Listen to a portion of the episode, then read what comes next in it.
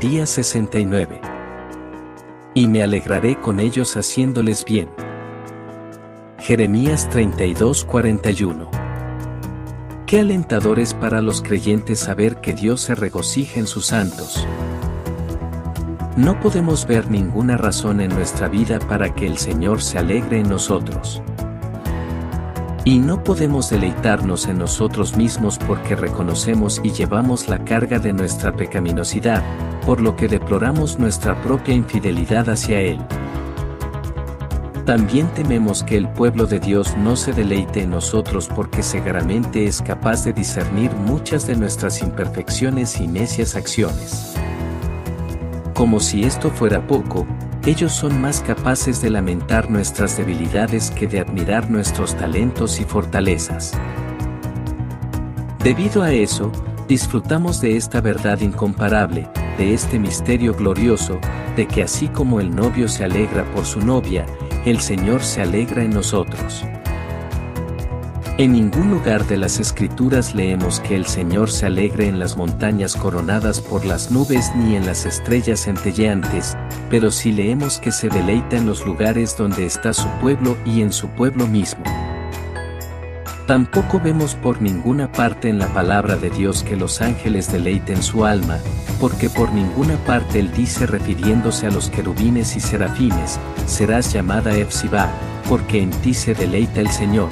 Isaías 62:4.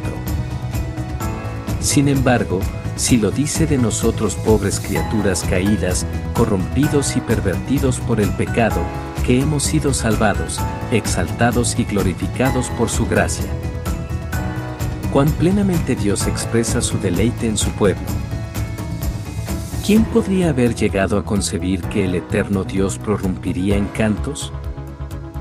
Sin embargo, es lo que nos dice su palabra, se deleitará en ti con gozo, te renovará con su amor, se alegrará por ti con cantos, Sofonías 3:17.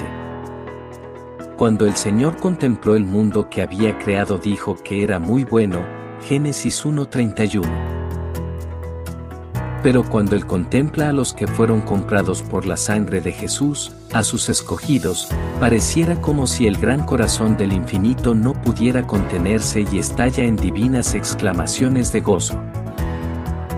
En vista de esto, debemos expresar nuestra respuesta agradecida a la milagrosa declaración que el Señor hace de su amor por nosotros y cantarle, yo me regocijaré en el Señor, me alegraré en Dios, mi libertador. Habacuc 3:18 Al hablar de regocijarse, nosotros como creyentes podemos alegrarnos en lo que el Señor ha preparado para su pueblo, porque Él ha dicho, presten atención, que estoy por crear un cielo nuevo y una tierra nueva. No volverán a mencionarse las cosas pasadas, ni se traerán a la memoria. Alégrense más bien, y regocíjense por siempre, por lo que estoy a punto de crear, estoy por crear una Jerusalén feliz, un pueblo lleno de alegría. Me regocijaré por Jerusalén y me alegraré en mi pueblo, no volverán a oírse en ella voces de llanto ni gritos de clamor, construirán casas y las habitarán, plantarán viñas y comerán de su fruto. Ya no construirán casas para que otros las habiten, ni plantarán viñas para que otros coman porque los días de mi pueblo serán como los de un árbol, mis escogidos disfrutarán de las obras de sus manos. No trabajarán en vano, ni tendrán hijos para la desgracia, tanto ellos como su descendencia serán simiente bendecida del Señor.